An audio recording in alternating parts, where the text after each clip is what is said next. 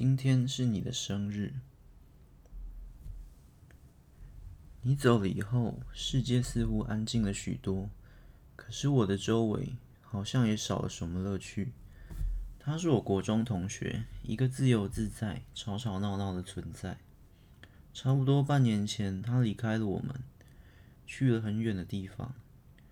永远不会再见面的这个夏天，街道上散落着不知名的雪。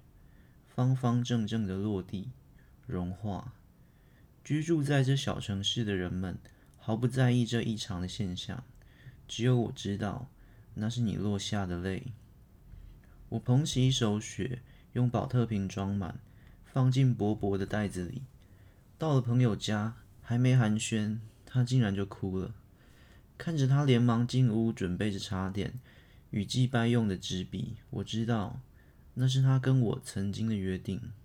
每一年，只有我不拿香，不吃祭祀的晚饭，一个人在他的画像前真笔疾书。其实我写得很慢，想对他说的话绝对不能写，这是他给我的条件。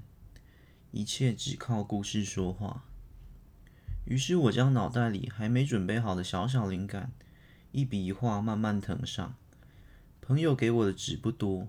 刚好六张，那是代表他的一个数字。今年的故事有点特别，是我此生最后一个故事了。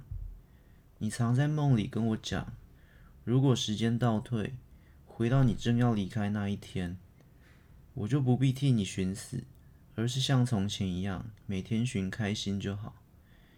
可是你离开以后，我才发现，你不在的季节里，我很开心。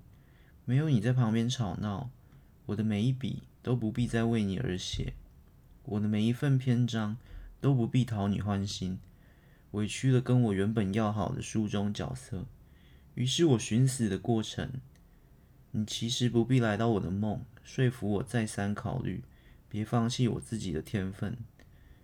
可我的天分不过是遇见你罢了，我还能有什么天分？让你从自画像里复活吗？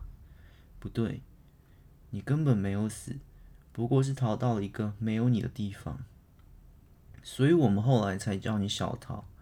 真正将一切带走的，从来都不是死亡。六张纸写满了，我不会再来了。想对你说的话也没有额度了。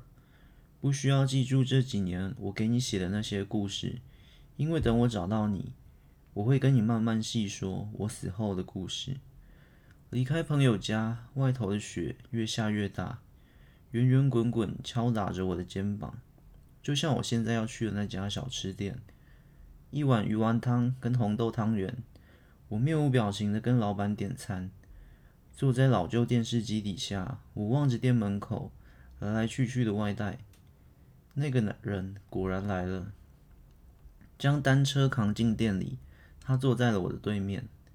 乌黑的眼眸凝视着红豆汤的反射，好像又晒黑了。这次怎么提早结束啊？他拉开一旁的冰箱，拿了一瓶啤酒给我。